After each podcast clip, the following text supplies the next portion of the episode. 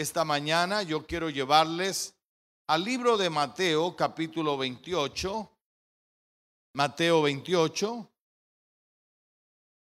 y me dice amén cuando lo tiene, porque seguimos hablando de, nuestra, de nuestro crecimiento espiritual. Yo quiero decirles que la iglesia, la iglesia le ha fallado a Jesucristo. ¿Qué dije? ¿Y sabe por qué le ha fallado a Jesucristo? Porque convirtió su evangelio en una religión. Y nosotros nos hemos acostumbrados a vivir religiosamente, pero no a vivir cristianamente. ¿Me está escuchando? Entonces, fíjese lo que dice la Biblia. Mateo 28, versículo 18, dice allí, y Jesús se acercó y les habló diciendo, 28, 18, toda potestad me es dada en el cielo y en la tierra. Por tanto, id y haced, ¿qué deberíamos estar haciendo? ¿Qué debería ser usted? Discípulos. Discípulos. Si usted es cristiano, usted debería estar haciendo discípulos. Personas que se parezcan a Jesús en su manera de pensar, en su manera de actuar, en su manera de comportarse, porque oiga lo que dice, por tanto, id y haced discípulos a todas las naciones, bautizándoles en el nombre del Padre y del Hijo y del Espíritu Santo. Cuando una persona recibe a Jesús, luego inmediatamente dice la palabra de Dios, se bautiza. ¿Sabe que el bautismo tenía un significado en, en la historia? Cuando una persona se bautizaba en el mundo judío, estaba diciendo que abandonaba su vida pasada y comenzaba una vida nueva. ¿Está escuchando? Por eso el apóstol Pablo le dice a los romanos en el capítulo 6 que el, el bautismo es un símbolo de muerte, sepultura y resurrección a una vida nueva. Si evidentemente nosotros nos hemos bautizado, hemos muerto a la vida pasada, hemos sido sepultados y hemos resucitado a una vida nueva. Ahora siga leyendo. Dice, enseñándoles, ¿qué deberíamos de hacer? Enseñarles que guarden todas las cosas. Y eso es lo que no estamos enseñando. Eh, hoy ser cristiano, eh, uno le pregunta a la gente, y usted dígame una cosa, ¿tiene a Jesús en su corazón? Y dice, sí. Pero pregunta el millón, ¿usted vive de acuerdo a las enseñanzas de Jesús? Porque un cristiano vive de acuerdo a qué? A las enseñanzas de Jesucristo. Porque si usted ha sido entrenado como discípulo, usted está decidido a vivir de acuerdo a lo que enseñó Jesús no de acuerdo a lo que a usted le parece. ¿Sabe lo que el fenómeno de nuestros días es que la gente ha hecho del Evangelio lo que a ellos les parece?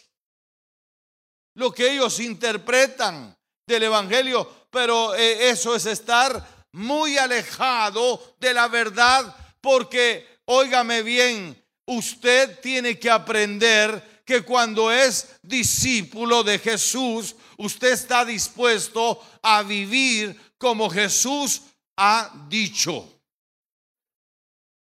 Amén o no amén. Por eso El Evangelio es muy claro. Dije en días pasados, camino ancho y camino angosto, puerta ancha y puerta angosta. O sea, no puedes, cuando tú decides seguir a Jesús, decides abandonar tu vida pasada y decidir que Jesús guíe tu vida.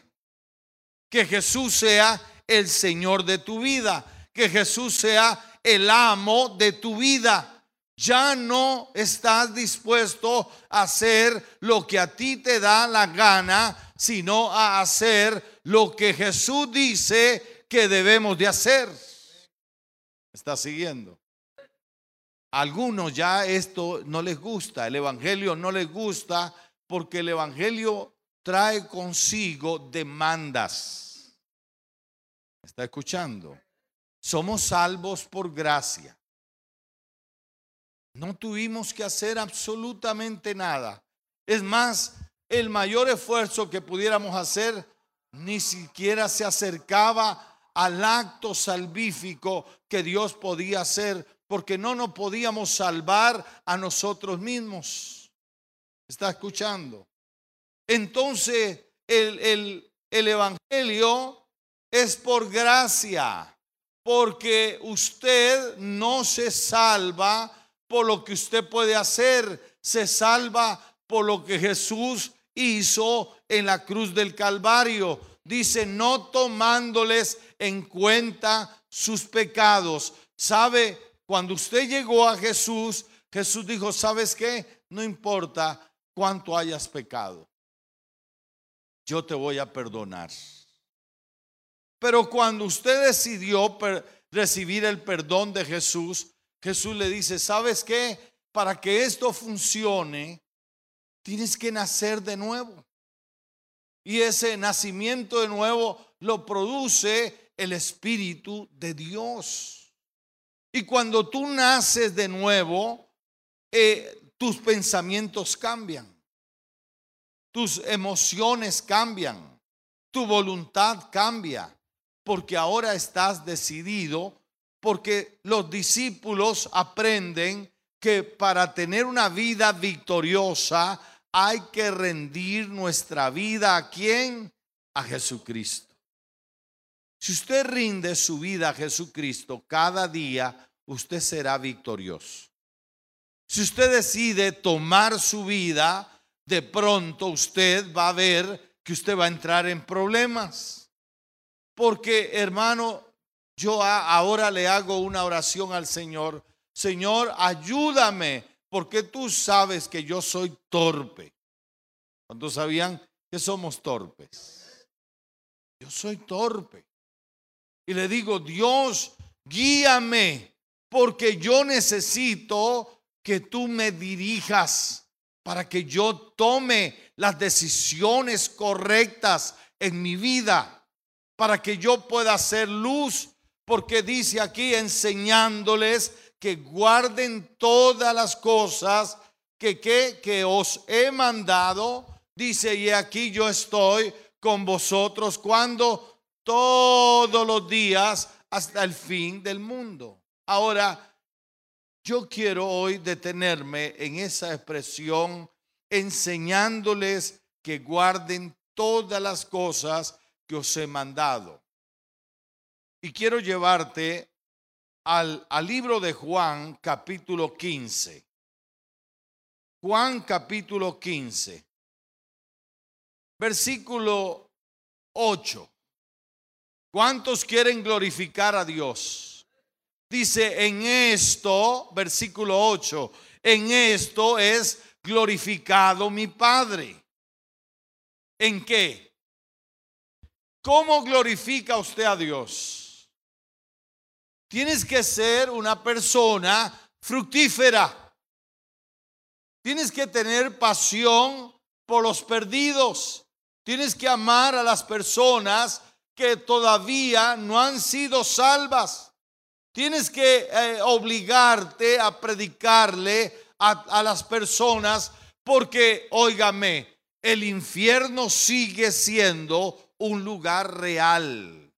Y cuando las personas mueren sin Jesús, no hay otra posibilidad. Porque dice el libro de Hebreos, está establecido que el hombre muera una sola vez y después de esto el juicio. Y aunque usted me traiga el muerto aquí y yo quisiera hablar muy bonito de él, yo debo decirle que si no tiene a Jesús, que es el seguro de vida eterna, esta persona está perdida por la eternidad. Yo creo que como discípulos de Cristo no hemos tomado en serio el destino eterno de las personas. Porque cuando nosotros no le hablamos, mire, ahora yo he formado el hábito en mi vida que si yo tomo un taxi, un Uber, si yo camino hacia un lugar y me encuentro con una persona, lo primero que le pregunto es, amigo, amiga, ¿usted tiene a Jesús en su corazón? ¿Sabía usted que Jesús es la garantía de la vida eterna. ¿Cuántos sabían eso? El que tiene a Jesús tiene la vida. El que no tiene al Hijo no tiene la vida. Así lo dice la palabra. Entonces, Dios es glorificado cuando somos fructíferos. Es cierto que yo le estoy pidiendo que nos ayuden las cámaras, que nos ayude en los equipos, que nos ayude en el sonido, pero eso no es fruto, eso es parte de nuestro compromiso como comunidad. Pero ¿sabe lo que trae alegría a Dios cuando un pecador se arrepiente? Cuando un pecador se arrepiente, dice que hay fiesta. ¿Dónde? en los cielos. ¿Y por qué entonces no hacer que el cielo esté de fiesta todos los días? Porque usted y yo somos fructíferos. ¿Me está escuchando? Tienes que convertirte en alguien fructífero porque dice, en esto es glorificado mi Padre, en que llevéis que mucho fruto y seáis Así que, ¿cómo es que usted es discípulo? No hay discípulos secretos. Usted tiene que ser alguien comprometido con el sacrificio de Jesucristo. Tienes que predicarle a otras personas. Óigame, sustituya las reuniones que hay en la iglesia por ir a predicarle a los perdidos para que usted sea fructífero. Ahora siga leyendo. Dice, como el Padre me ha amado, así también dice, yo os he amado. Permaneced en qué? En mi amor. ¿Cómo es que usted permanece en el amor de Jesús? Dice, si guardareis que mis mandamientos y que leímos en, en Mateo 28 dice, enséñeles que guarden todas las cosas que yo les he mandado. Y ahora Jesús dice, ¿saben qué? Si ustedes guardan mis mandamientos, van a estar, van a permanecer en mí y en mi amor así como yo he guardado los mandamientos de mi Padre y permanezco en su amor. ¿Qué hace que usted permanezca en el amor de Jesús? En que usted guarda que sus mandamientos.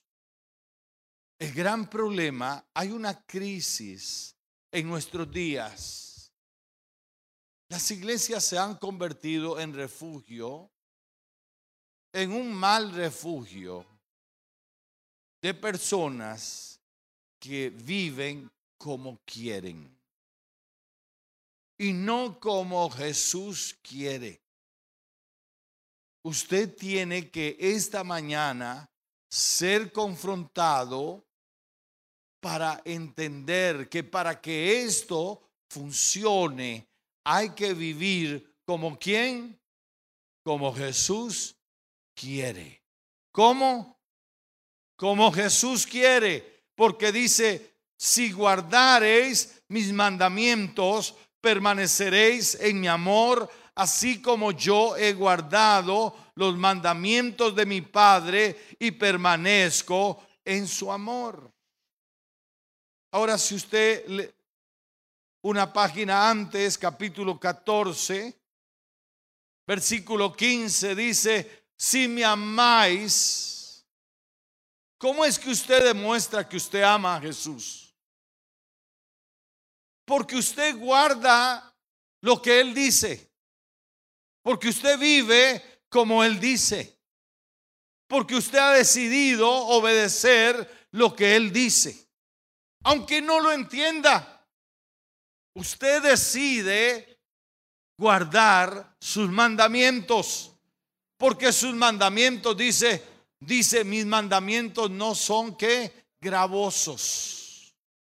Lo que el Señor nos manda hacer no trae eh, sobre nosotros eh, algo gravoso.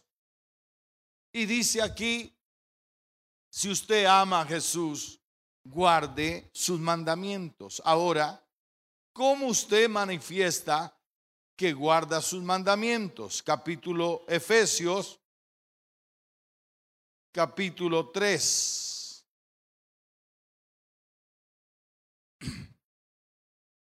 Perdón, Efesios capítulo 4, versículo 1. Dice, yo pues, preso en el Señor, os ruego. que ¿Cuál es el ruego? Que andéis, que caminemos. ¿Cómo deberíamos de caminar? Dice que andemos como es digno. Usted y yo, aunque nos parecemos a los vecinos, no somos como los vecinos. ¿Está escuchando? Nosotros tenemos otra estirpe. Nosotros somos de otro linaje. Nosotros representamos al reino de Dios en la tierra. Cuando hacemos negocio, los valores del reino deberían de manifestarse. ¿Aló? ¿O usted es de las personas que piensa que hay un divorcio entre la vida cotidiana y la vida espiritual. No, hermanos, la vida espiritual está ligada a todo lo que hacemos, a nuestro trabajo, a, nuestra vida eh, cotidiana de negocios, de trabajo somos personas que guardamos el testimonio. ¿Sabe lo que se ha perdido hoy en día? Los creyentes de la antigüedad valoraban su testimonio. ¿Aló? Pero hay algunos que dicen, a mí que me importa lo que piensen de mí. No, no, no, no, no, un momento. Es que tú me representas a mí. Lo que tú haces me golpea a mí. ¿Me está escuchando? Los, malos actos, las malas acciones, los malos comportamientos nos afectan a todos. Porque nosotros tenemos que vivir como es digno de la vocación con que fuimos llamados. ¿Y cómo fuimos llamados? Dice Oiga, algunas cosas importantes. Usted debe vivir con toda humildad, con toda mansedumbre, soportándoos con paciencia los unos a los otros en amor, solícitos en guardar la unidad del Espíritu en el vínculo de la paz. ¿Qué queremos tener? Paz. En la paz, cuando yo no te juzgo, cuando yo no te señalo, ahora entiéndame bien lo que quiero decir. Lo que está mal, está mal. O sea, lo que está mal no se puede esconder. Sale a la luz. Pero lo que quiere decir la palabra de Dios es que nosotros tenemos que mantener la paz entre nosotros. Que no debe haber guerra. Ahora, versículo 17 del mismo capítulo dice esto pues digo y requiero en el Señor que no, ya no andéis como quienes. ¿Quiénes eran los gentiles? Los que no tenían la revelación de Dios, los que no tenían el conocimiento de Dios. Dice que andan en la vanidad de su mente. ¿En qué andan? En la vanidad de su mente. Tienen el entendimiento como entenebrecido ajenos de qué? De la vida de Dios, por la ignorancia que en ellos hay, por la dureza de su corazón, etcétera, etcétera, etcétera. Versículo 22 dice, en cuanto a la pasada manera de vivir, ¿qué debemos de hacer con la pasada manera de vivir? Despojaos de qué? Del viejo hombre. ¿Cómo está el viejo hombre? Está viciado, es mañoso. Dice, está viciado conforme a los deseos engañosos. ¿Y qué deberíamos de hacer? Dice, y renovaos en el espíritu de vuestra mente. Y luego dice, y vestíos de qué? Del nuevo hombre creado según Dios en la justicia y santidad de la verdad. Por lo cual, desechando la mentira, hablad verdad cada uno con su prójimo, porque somos miembros, ¿quiénes? Los unos de los otros. Y comienza a hablarte de tu vida, dice, airaos, pero no pequéis. ¿Se puede uno enojar? Sí. Yo me he enojado muchas veces. Pero dice que hay una raya, hay un límite. Airaos, pero no pequéis. No se ponga qué. ¿Sabe? Esa es una metáfora. Uno no debería de irse a la cama con un problema no resuelto. Y eso tiene sabiduría. Enójese. Pero perdone o pida perdón. No se lleve ese enojo porque ese enojo te va a dañar. Lo primero que va a dañar es tu vida espiritual. Lo segundo que va a dañar es tus emociones. Y lo tercero que va a dañar es tu cuerpo. Hay personas que viven enfermas porque no metabolizan los enojos. Y esos enojos se convierten en cáncer. En cáncer espiritual y cáncer físico.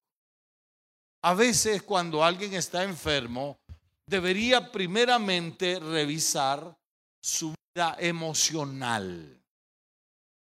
Porque la vida emocional está relacionada con la vida espiritual y la vida física. Pastor, es que me duele el cuerpo, los huesos. Ah, ¿cómo está la vida de perdón? Usted tiene que aprender a perdonar. Perdone. El perdón es terapéutico, curativo. Sigue diciendo aquí, oiga, dice, airaos pero no pequéis, no se ponga el sol sobre vuestro no, enojo, ni deis, parece que el enojo queda lugar a quién. ¿Queda el enojo lugar a qué? Al diablo. Cuando usted se enoja, no hace lo que Dios dice, el diablo toma terreno. Allí ni deis lugar es eh, topos, tierra, territorio. No le des territorio al enemigo. No le dé territorio al enemigo cuando usted se enoja y no metaboliza el enojo, le está dando lugar a Satanás. Y luego dice, quítense vosotros. Ah, perdón. Ninguna palabra corrompida. No solamente vamos a hablar, hay dos tipos de palabras. Uno, hay personas que parece que Jesús nunca vino a sus vidas porque siguen teniendo un vocabulario soez. Usted es un embajador del reino. Y los embajadores no hablan pachuco. Los embajadores hablan un léxico de nivel. Entonces, sabe, yo era, venía, yo cada tres palabras decía aquella palabra. Lo primero que Dios me cambió a mí fue el vocabulario. Porque yo creo que Dios nos cambia el vocabulario. Segundo, hay la segundo, el segundo aspecto de las palabras corrompidas son palabras destructivas. Cuando usted habla con su familia, con su cónyuge, tenga cuidado. No sea que una palabra que usted suelta es destructiva. Y, sabe que los proverbios hablan mucho de las palabras. Dice que hay palabras que son como golpe de espada. Son como golpes de espada. Hay palabras que inhabilitan a las personas. Hay palabras que destruyen el interior de las personas. Por eso cuando uno habla Dice, si, dice eh, Pedro allá en el capítulo 3, si alguno habla, dice, hable conforme a las palabras de Dios. ¿Está siguiendo? Entonces, la palabra de Dios dice allí mismo, no contristéis al Espíritu Santo. ¿Sabe? Cuando usted hace actos indebidos, incorrectos, Dios está en todo lugar. Lo primero que uno tiene que tomar conciencia es que Dios está a dónde? Todo lugar. Cuidado lo que veo, cuidado lo que oigo, cuidado lo que toco, cuidado lo que hago, porque eso contrista a quién? Al Espíritu Santo. El Espíritu Santo está en nosotros y es el que nos ayuda, nos corrige. Y cuando usted está entrando en terreno peligroso, a usted se le enciende una alarma. Pero si usted decide, eh, antes de ponerle atención a la alarma, quebrar el foco la alarma, ¿qué pasa? Hay algunos que decidieron darle un martillazo al Espíritu Santo. Hemos perdido la sensibilidad espiritual. Nos hemos encallecido. Hemos permitido el pecado en nuestra vida. El Espíritu Santo nos dijo en algún momento que eso no estaba bien. Y, David, en la sabiduría que Dios le había dado, le dice a, Salomón, Recuerda, el ojo de Jehová recorre toda la tierra. ¿Cuántos sabían eso? Que el ojo de Dios recorre toda la tierra. Y nosotros tenemos que cuidar nuestra vida interior. La integridad no se prueba afuera, la integridad se prueba cuando usted está a solas. ¿Está escuchando? ¿Cómo necesitamos hoy gente que tenga conciencia espiritual de cómo es su vida? Y óigame, hoy en día dice, bueno, yo soy humano, cuidado. Usted es humano, pero Dios le dio a usted su gracia y su Espíritu Santo para que viva en santidad. Porque, óigame, sin santidad nadie verá al Señor. Sin santidad. Es que algunos dicen, bueno, es que yo no soy santo. Bueno, no has leído la Biblia entonces, porque Él nos santificó. ¿Y sabe qué es ser santo? Entender que aunque yo vivo en el mundo, he sido separado para Dios. Eso es lo que significa ser santo. Yo fui separado para Dios. ¿Qué es ser santo? ¿Qué es ser santo? Yo fui separado para Dios. Usted fue separado para Dios. Y yo vivo la santidad, la integridad. Yo quiero mostrar a Dios en mi vida. Y termino con esto. Filipenses. Qué gran responsabilidad. Mire qué gran responsabilidad. Versículo 12, capítulo 2, versículo 12. Por tanto, amados míos, como siempre habéis obedecido, no como en mi presencia solamente, sino mucho más ahora en mi ausencia. Ocupaos en qué? ¿En qué debería ocuparse usted? En vuestra salvación, ¿cómo? Con temor y temblor, porque Dios es el que en vosotros produce así el querer como el hacer por su buena voluntad. Haced todo como sin murmuraciones y contiendas. ¿Para qué? Propósito, para que seáis irreprensibles. ¿Sabe que Dios está buscando que usted sea qué? Irreprensible. Dígale Dios, ayúdame a ser irreprensible. Dice, para que seáis irreprensibles y sencillos, hijos de Dios, sin mancha, sin mancha, sin mancha, porque tu testimonio tiene valor. ¿Me está escuchando? Tu testimonio tiene valor.